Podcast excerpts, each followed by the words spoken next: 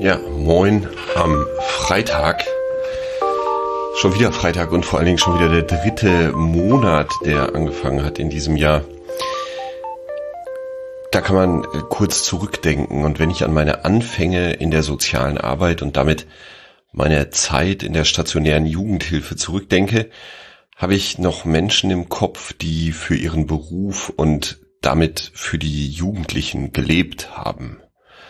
Urgesteine, die nicht wegzudenken waren. Menschen, die auch in der Einrichtung hätten wohnen können, weil sie sowieso immer da waren.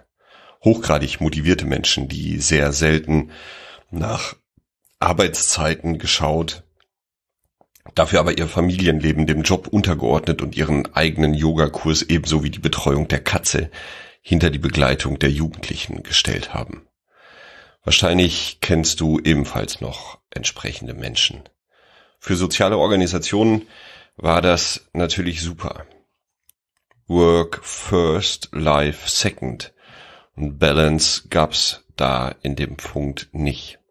Der aktuelle Blick branchenübergreifend in alle Organisationen zeigt ein anderes Bild. Menschen, die einen Vollzeitjob wollen, sind selten geworden. Junge Generationen ticken irgendwie anders. Life first, work second. Die Waage schlägt in die andere Richtung aus. Vielleicht hast du in diesem Zusammenhang auch schon vom Quiet Quitting gehört. Dazu ein Zitat aus der Karrierebibel. Nach der Great Resignation folgt der nächste Trend in Deutschland. Quiet Quitting bedeutet, viele Arbeitnehmer tun nur noch das Nötigste, aber leisten keine unbezahlten Überstunden oder Extrameilen mehr. Vor allem junge Menschen der Generation Z fordern klare Grenzen und mehr Fairness im Job. Zitat Ende. Ja, wie verrückt ist das denn? Keine unbezahlten Überstunden oder Extrameilen mehr. Nur noch das machen, was vertraglich geregelt ist. Verrückt. Diese neue, neuen Generationen, Gen Y, Gen Z und so weiter, haben doch nicht mehr alle Tassen im Schrank. Aber etwas weniger emotional betrachtet, ergeben sich ein paar spannende Fragen daraus. Für mich sind das insbesondere, was ist überhaupt dran an der Einteilung von Menschen, nach verschiedenen Generationen? Und zweite Frage, was lässt sich machen? Vor allem in Organisationen, in denen ein 24-7 Betreuungsbetrieb aufrechterhalten werden muss. Ja, stationäre Einrichtungen, Einrichtungen der Jugendhilfe, äh, Einrichtungen für Menschen mit Behinderung und so weiter und so weiter. Zur ersten Frage ist die Wissenschaft sehr klar. Es kommt drauf an. Ob die Einteilung von Menschen in verschiedene Generationen sinnvoll ist, hängt an der Betrachtungsperspektive, wie ich in einem Beitrag von Quarks äh, gelesen habe, ist verlinkt im Newsletter. Für mich hängt die Frage, wie Menschen agieren, vor allem an den Umständen, unter denen sie sozialisiert wurden und in denen sie agieren. Menschen nach Generationen einzuteilen, wird der Vielfältigkeit der Menschen aus meiner Perspektive zumindest nicht gerecht. Bezogen auf die Arbeitswelt heißt das, wenn es eine große Menge an Menschen gibt, ja, die Boomer-Generation und es gleichzeitig wenig Angebot an Arbeitsplätzen, folgt daraus, dass die Menschen sehr stark an ihren Arbeitsplätzen hängen, sich engagieren, in Anführungsstrichen, dann sowas wie die Extrameile gehen, Überstunden machen und so weiter um ihren Job zu behalten. Das war, wie gesagt, für Organisationen sehr praktisch, da diese aus einem großen Angebot an Arbeitskräften schöpfen und daraus ihre Mitglieder auswählen konnten. Umgekehrt gilt natürlich das Gleiche. Wenn ein Überangebot an Jobs vorhanden ist, Fachkräftemangel, dann können sich die MitarbeiterInnen auswählen, wie lange sie wann und wo arbeiten. Der Arbeitsmarkt und damit die Rahmenbedingungen haben sich gedreht. Menschen können verhandeln, unter welchen Bedingungen sie bei wem arbeiten wollen. Nicht mehr die Menschen sind auf die Arbeitgeber angewiesen, sondern die Arbeitgeber sind auf die Menschen angewiesen. Entsprechend lautet meine These, hätten die Menschen vor 30 oder mehr Jahren die Möglichkeit gehabt, auszuwählen, wann, wo und zu welchen Bedingungen sie arbeiten, wären sicherlich mehr Menschen auf die Idee gekommen, anders, weniger, zu ihrem Leben passender zu arbeiten. Daraus folgt, dass es aus meiner Perspektive wenig Sinn macht, zu überlegen, wie welche Generation arbeiten will. Diese ganzen Veranstaltungen rund um Gen Y und wie geht man mit denen um, Gen Z, was will man mit denen machen und so weiter, sind, naja, sagen wir mal, etwas äh, schwierig. Um Frage zwei zu beantworten, macht es aus meiner Perspektive viel mehr Sinn zu überlegen, wie der jeweilige Mensch arbeiten will. Was ist der jeweiligen Person wichtig? Hilfreich, um mit Menschen ins Gespräch zu kommen, wie sie arbeiten wollen, was ihnen wichtig ist und so weiter, ist das von mir in diesem Blogbeitrag oder in dem Blogbeitrag über das SCARF-Modell ähm, beschriebenen Rahmenbedingungen. Das Modell, dieses SCARF-Modell, betrachtet Faktoren, die Auswirkungen auf das Verhalten, auf Performance, Ausgeglichenheit, Kooperation und Lernbereitschaft eines Menschen und damit auf dessen Motivation haben. Das Modell basiert auf den Erkenntnissen der modernen Hirnforschung und will die elementaren Grundbedürfnisse des Menschen beschreiben.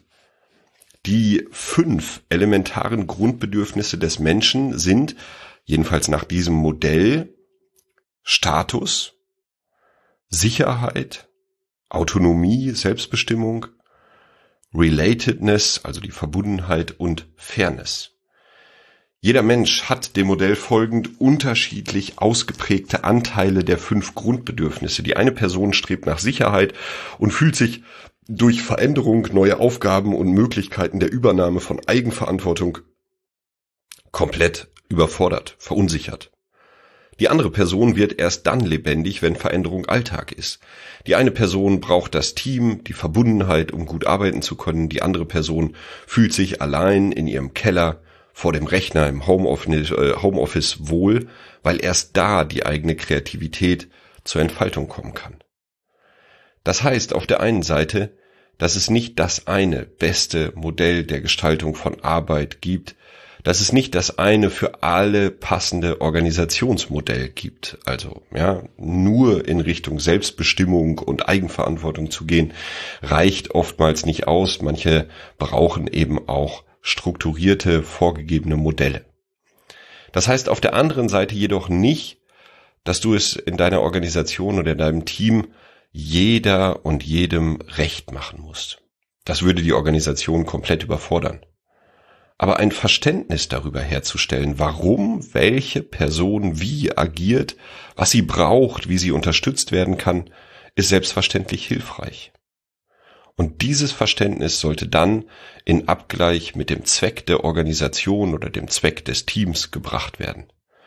Wozu ist die Organisation und das Team da? Was ist ihr Zweck?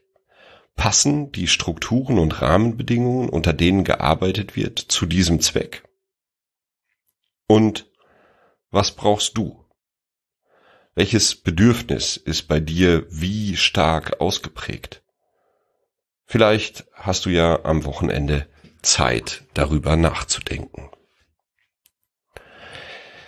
Jetzt noch die Kategorien einmal zum Blog.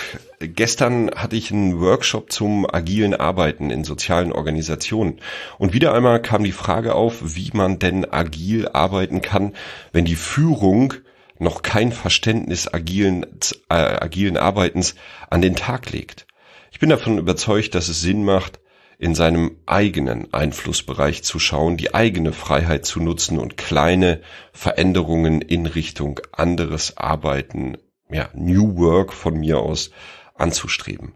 Und über die eigene Freiheit, die genutzt werden sollte, habe ich einen Blogbeitrag geschrieben, den ich auch im Newsletter verlinkt habe.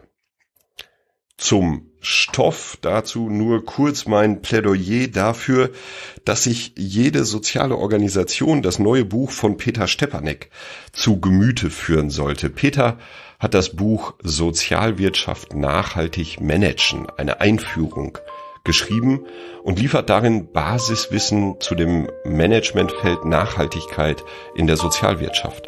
Das Buch ist sowas wie eine kompakte Einführung in äh, ökonomische Nachhaltigkeitsprinzipien und als strukturiertes Lehrbuch sehr anwendungsbezogen. Und ich durfte einen kleinen Teil zu New Work und Nachhaltigkeit beisteuern. Den Link zum Buch natürlich auch im Newsletter. Termine.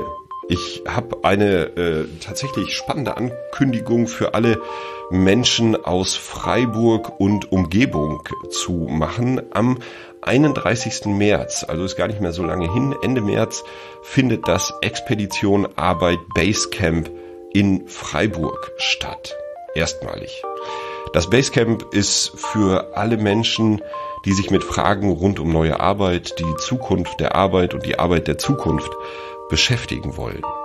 Ich freue mich, dass ich das Barcamp, äh, dass ich das als Barcamp organisierte Event mit Julia Henke moderieren darf und freue mich entsprechend auf euch alle. Im Newsletter gibt's natürlich den Link zu mehr Informationen zum Basecamp der Expedition Arbeit und natürlich auch den Link zur Anmeldung. Also 31. März direkt im Kalender eintragen, findet äh, bei Haufe in Freiburg statt. Und damit wünsche ich dir jetzt ein super Wochenende. Vielleicht hast du ja Zeit, über deine Bedürfnisse anhand des Scarf-Modells nachzudenken. Und ja, bis nächste Woche. Ciao, ciao. Thank